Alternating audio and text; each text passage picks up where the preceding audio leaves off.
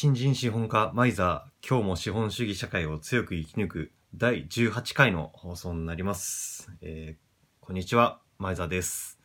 えーこの放送では私マイザーが資本主義社会を生き抜く上で、まあ、大切だと思うことや、まあ、思った感想などについて、えー、つれづれなるままに述べていきたいと思います。はいということで今日は第18回なんですけれどもはいえっ、と今日のお話はですねまあ前回も言ってたんですけれども、今退職の流れで、まあ、いろいろ一悶着あったっていうのがあって、で、その一悶着があって、まあ、ある程度の決着がついたので、それについてお話ししようかなと思います。はい。じゃあ、その一悶着、まあ、いろいろあるんですけど、まあ、何かって、一つは何かっていうと、これ結構皆さんも、あの、退職しようってなる人は、必ず、まあ、悩むと思うんですけど、有給取得ですね。有給取得ってなった時に、自分の場合結構あのホワイト企業時代に有給休暇余らせたので、あもう1ヶ月以上休めるって感じで、まあ結構長くあの余ってたわけですよ、有給が。はい。で、まあそうなると当然、まあ揉めるわけですよ。ああいうパワハラネチネチ系上司なので。あの、まあ、ね、ブラック企業とかそういうのに勤めてる人が辞めるってなった時にそよくネックになるのがその有給を取るっていうのでその上司とか会社が「いやお前有給取れるとでも思うなよ」みたいな言われたりとかするじゃないですか。ああいああいうやつですよ。うん。まあ、自分はそこまでは言われなかったんですけどただ実際ちょっと圧力はかけられまして。でじゃあ今回はどういう話をするかっていうとじゃあそういう、まあ、有給を取得をまあ、妨害されたとか、なんか、まあ、難色を示された時に、どうやってそれを跳ねのけて、全消化をしていくかっていうことなんですね。で、まあ、そういうことをお話ししようと思います。ただ、まあ、これをするにあたって、まあ、私は多分できる感じな、まあ、このまま行くとできる感じなんですけど、まあ、それをするには、まあ、会社の人に嫌われてもいいっていう、まあ、そ、それ相応の覚悟は持ってください。はい。それでないと、ちょっと普通の気が弱い人とか、まあいい人だと、これは今回の方法ではできないので、まあ、あの、気を強く持てる方限定のやり方となっております。はい。まあなので、これを聞いて、まあ参考にできる方はしていただけていて、まあ、円満な、まあ円満って言っていいのか わかんないですけど、まあ、あの、えー有給全消化での退職っていうパーフェクトな退職をぜひ皆さんもしていただけたらなと思います。はい。じゃあ、私の場合、どうしたかっていうと、有給を上司に止められ、まあ止められる、あの、基本的には認めるっていうスタンスではあったんですけど、まあよくあることですよね。なんか、仕事が、まだのこ持ってるタスクがあって、で、それが終わりそうにない、このままだと、まあ、まあなんか結構 IT とかだと、なんか、あの、わやり方分かればもうスパッて終わるのに、もう一部なんかどっかよく分かんないところが詰まって全然終わんないみたいなあるじゃないですか。ああいうやつなんですけど、まあそれで終わる目処が立たないみたいな状態になっていて、で、上司が言うには、その、それが終わらない間に、その、有給を取るのは、ちょっとなしにしてくださいって言われたわけなんですよね。まあよくありますよね。なんか、残業、あの、残業じゃない、あの、仕事が残ってる状態で、辞めるっていうのはやめてねみたいな。あの、有給取るっていうのはやめてね。多分これ、退職する人はみんな出会うことなのかなって思うんですけど、うん。で、そういうこと言われて、で、まあ、半分冗談みたいなノリではあったんですけど、このまま辞められちゃうと、明日法廷で会いましょうみたいなことになっちゃいますからね、とか言って、半分笑いながら言われたわけですよ。で、なんかそれで、なんかさすがにやばくねって、なんかさすがにその言葉はねえだろみたいな。そんな有給取るの、取る取らないで法廷で会いましょうって、ちょっとそれ脅しなんじゃないかってちょっと思ったんですよね。で、えっ、と、まず自分はその上司とか、まあ、もともとその上司に対してちょっと先月ぐらいから不信感を持ってたので、何してたかっていうと、まあ前の動画でも言ったように、もう、かいああらゆる会議とか、あとは自分が上司に話しかけた時とか、もうあらゆるそのやりとりを全て録音してるわけなんですね。で、もうもちろんそれって、まあさっきの、その、有給を取るのやめてねっていうのも、もちろん録音して、全部取ってますし、で、あと、もっと言いますと、有給を、その取得を止める、あの、いくら仕事が余っ、あの、残ってるとか、なんか、まあ、そうなのかなって、あの、やっぱ取っちゃいけないのかなって思っちゃうじゃないですか。そんなことないですからね。あの、いくら仕事が余っていようが、引き継ぎが済んでなかろうが、労働者は有給を取る、あの、希望した日に取る権利っていうのはちゃんとあるんですよ。うん。で、それを妨害するっていうのは、労働基準法違反になるので、実際違法なんですね。だからまず、その仕事があるからってことを理由に、有給取得妨害をするっていうのはまず違法ですし、で、なおかつ、その、取る、取ったら、例えば法廷で会いましょうってことになっちゃうからね、あはは、みたいな感じなノリで言ったとしても、それって、まあ、半分脅しじゃないですか。あの、実際そんな法廷で会いましょうって言って、いや、それで法廷に会って負けるの向こうなんですけど、そういうの、でも、普通の人ってわかんないですよね。なんか、普通の人はなんか仕事終わんないまま辞めたら契約違反で、なんか訴えられちゃうのかなって思っちゃうと思うんですけど、そんなことってありえないので、うん、実際そんなことで、あの、会社が損害賠償を取ろうとかって訴訟を起こしたら、逆に、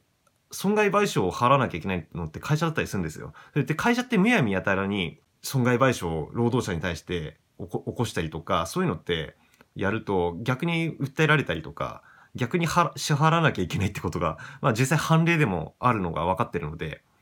そうですし、あと、まあ、ただ、え、ー、と、会社にも一応できる権利は、あの、やれる権利というのがあって、時期変更権っていうものがあるんですね。はい。で、その時期変更権って何かっていうと、その、例えばですけど、同じ日に複数人の人が同時に休みをその日に取るってなった時に、そうすると、もう例えば、全従業員の半分がその日に休みを取るってなったら、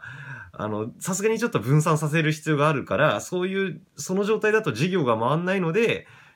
そういう場合は、その一部の労働者に対して、じゃあこの日じゃなくてこの日に取ってくれないかっていう、だから時期を変更、日にちを変える、有給を取る日にちを変えるってことはできるんですよ。ただ、それも自分みたいに退職する人に関しては、その退職日以降にその日をずらすってことはできないので、なので、まあ、実質ずらすこともできないですし、まあ、日も迫ってるので、ずらすこともできないのと、あと、ずらすにしても、そのずらす、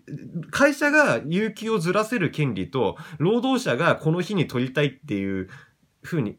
日に取れるっていう権利って、どっちが強いかっていうと、圧倒的に労働者の方が強いわけなんですよ。労働者がこの日に取りたいって言ったやつは基本的に通らなきゃいけないっていう。で、会社は十分にそれを配慮した上で、どうしてもその日休まれると困るっていう状態じゃないと、っていうことが証明できないと、会社は時期変更権を行使できないわけですよ。で、よく勘違いしてる人、まあ、人事もこれ勘違いしてたんですけど、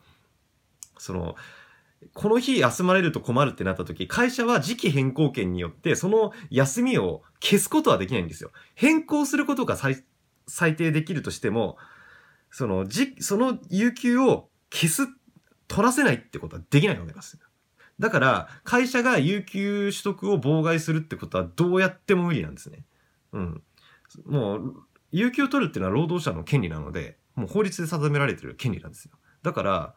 どうやっても動かせません、それは。はい。で、で、まあ、こういう状態なので、まあ、今回のまあ、私のパワハラネチネチ系パワハラ上司がやった、あの、そういうね、あの、まず普通に妨害ですし、有給取得妨害ですし、あとは、そういう法廷で会いましょうってことになっちゃうからね、みたいな、そういう半分脅しみたいな発言をするっていうのも、それってもうパワハラと言えるような発言なので、もう脅してるわけですよ。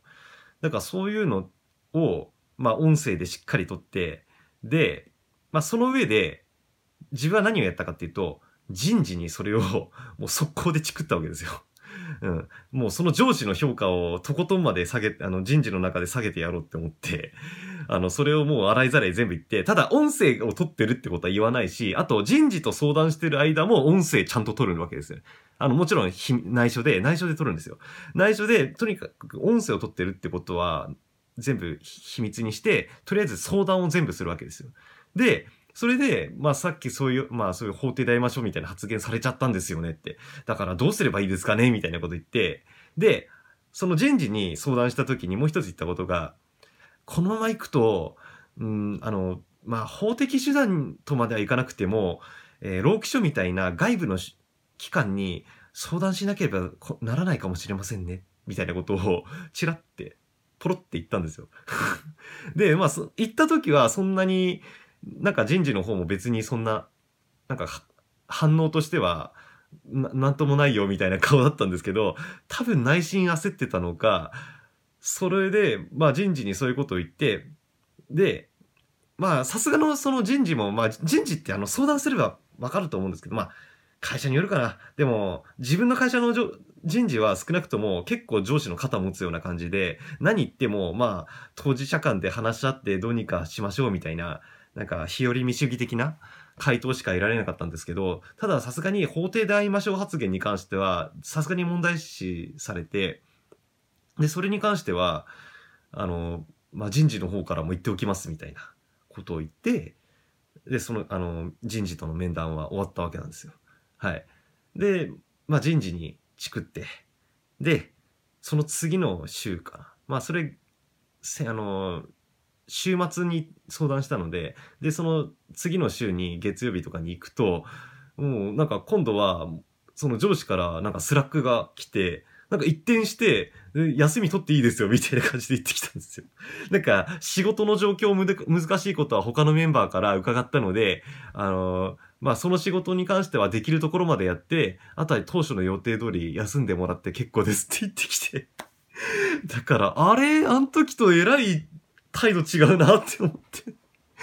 うん、だからやっぱり人事経由の脅しっていうのがかなり効いたのかなって思います。はい。うん。で、まあ、ただ、まあ、場合によっては人事って、ていうか、まあ、基本的に自分の会社もそうですけど、人事に相談しても基本的には、あんまり動かないって思った方がいいですね。うん。まあなんかそういう感じで、たまに圧力になる。まあ自分の場合はその人事圧力で、あの、全然有給取れるんですけど、まあ人事も動いてくれないかもしれないっていうことがあるので、まあそうなった時は、結構、まあ、例えばパワハラの件とか多分人事はあんまり取り合ってくれない感じだったので、まあ、そういう場合は法的手段というか取るために、まあ、なるべく全部音声で、あの、人事にも、人事と相談してる時も全部音声で取っていくっていうのは、まあ、音声で録音するっていうのはもう基本ですね。ああいう時は。なんか不信感を感じたら全部そうするのが基本かなって思います。まあ、人事にチクって、それが上司にバレて、まあ、それが怖いっていう人もいるかもしれないんですけど、まあそこは勇気を持ってって感じですね。で、あとさっきも言ったように、まあ、労働者が有給を取るっていうのは、もう希望した日に有給を取るっていうのは、権利なんで、もう法律として認められてるので、じゃあもし今回みたいになんかパワハラ発言が特になかったとか、あとは人事も特に何も言ってくれない。まあ言ってくれたのか言ってくれないか今回は自分わかんないですけどね。あの、まあ何も起こらず、その上司の態度も変わらなかった場合どうすればいいかっていうことなんですけども、あの自分も別にあの上司の態度が変わることは想定外てか、そんなコロって変わってくれるとは思ってなかったので、その場合どうしてたかっていうと、その希望する日に、もう強制で休むことにしてました。はい。あの、で、実際これ、この方法って、あの、弁護士の先生にも相談したんですけど、なんか実際大丈夫みたいです。あの、実際そうなった時に、いや、あの、もう強制で、もうその日に全く行かないとか、もう無断で休んじゃっても、無断って、まあ事前に言ってれば、その後になんか承認しようがしまいが関係なく、その日に強制で休んだって、休んでしまって全然問題ないので、もしなんかそういう、なんか、うん、何も状況が変わんない、なんか取るのが厳しい態度、あの、承認してくれないっていう状態だったら、もう強制で休んでしまうっていうのも一つの手です。っていうかもうそれでいいと思います。で、逆になんか、その、有給を取得を承認してもらえなかったとか、認めてくれなかったからって言って、休まないとするじゃないですか、退職前に。だからそうしちゃうと、それを取り戻すとか、なんかパワハラで、なんかその有給取得妨害で訴えるとかっていうのもできなくはないんですけど、それを認めるのってなかなか難しいらしいので、っていうか、その権利で認められてるのになんで使わなかったんだ、権利を行使しなかったんだってことになっちゃうわけなんですね。あの、いくら上司に止められたからって言っても。なんか、だから、それで有給取得をなんか取らない、その上司に言われるがままに、あの、言うこと聞いて取らないってことをするのは結構もったいないというか、うん、なんか自分の意思で取らなかったって見なされちゃうので、だったらもう何言われようがもう強制で休む。もうなんか電話とか鬼電とか来ても全部無視する。もうなんなら電源切るみたいな。電話も電話線切っちゃうみたいな。まあ電話じゃないか。もう LINE とかかな。もう LINE とかもブロックしちゃっていいんじゃないですかね。そういう LINE とか Slack とか。うん。なんかそういう風にして、もう全くもう批判を受け付けない。批判とかその抗議を受け付けないっていう状態にして休むっていうのが一番楽な方法というか ま身も蓋もないですけど。うん。で、それでなんか嫌がらせとかしたらそれこそパワハラで訴えればいいんですよ。うん。で、そういう感じでやっていくと、皆さん絶対に有給は消化できます。うん。誰でもできます、これは。勇気さえあれば誰でもできる方法なので。なので、ぜひ皆さん、あの、有給取得退職前に全部したいって思う人であれば、何言われても強制で休みましょう。はい。あの、その代わり、職場の人からは絶対嫌われると思うんですけども、まあそういうの気にしない人であれば、全然やって、やっちゃっていいと思います。はい。うん。やっぱそういうので、なんか人、お人よしというか、なんかいい人ってなると、どんどん舐められて、どんどん付け上がられるので、うん、自分は正直、そういう嫌われ者ぐらいになった方がいいかなと思います。それぐらいにならないと、やっぱり自由な人生って手に入んないので、いくら働き方改革とか言われてますけど、まあそういう上から人から与えられた自由とかそういうのって、結局偽、偽物なんですよ。うん。結局自分で自由って作るものなんですよね。うん、何でもそうですけど、まあ、自分だってあの不動産とか買って、そうやって家賃収入を得られるようにして経済的自由っていうのを得ようって、まあ他の人もやってますけど、まあ全部そう、そう言えることで、なんかもう自分で自由って作り上げないといけないものなんですよね。人から例えば、まあ、例えば今だったら会社だったらテレワーク出勤しなくていいよって言われて、まあ、やっと認められるようになりましたけど、それまで超長かったじゃないですか。テレワークなんて前からもうできる制度だったのに、今更コロナとかになってやっと認められたっていう感じなので、うん、だから上から自由が与えたとしても、それってかなり時期が遅、与えられる時期は遅いですし、うん、で、それも結構偽物の、なんか制限付きの自由だったりするので、だってテレワークだっていろいろ監視するやつは監視するじゃないですか。なんか何やってんのかとか。うん、くだらねえの気にして、なんかいちいちうるさくよこしてくるやつとかいる、いると思うんですよね。ど、どの職場にも。うん、なんかそういうのがあるので、うん。だからやっぱり人から与えられた自由っていうのはダメですね。うん。だからやっぱり自由っていうのは自分の意思と勇気で作っていくものだっていうのが、まあ、この一件から学び取っていただけたらなと思います。はい。じゃあ、ということで、うん、じゃ皆さんも、えー、自らの力で、うん、自らの力と勇気で、えー、自由を勝ち取るような人生を歩んでいきましょう。はい。それではまた次回。さよなら。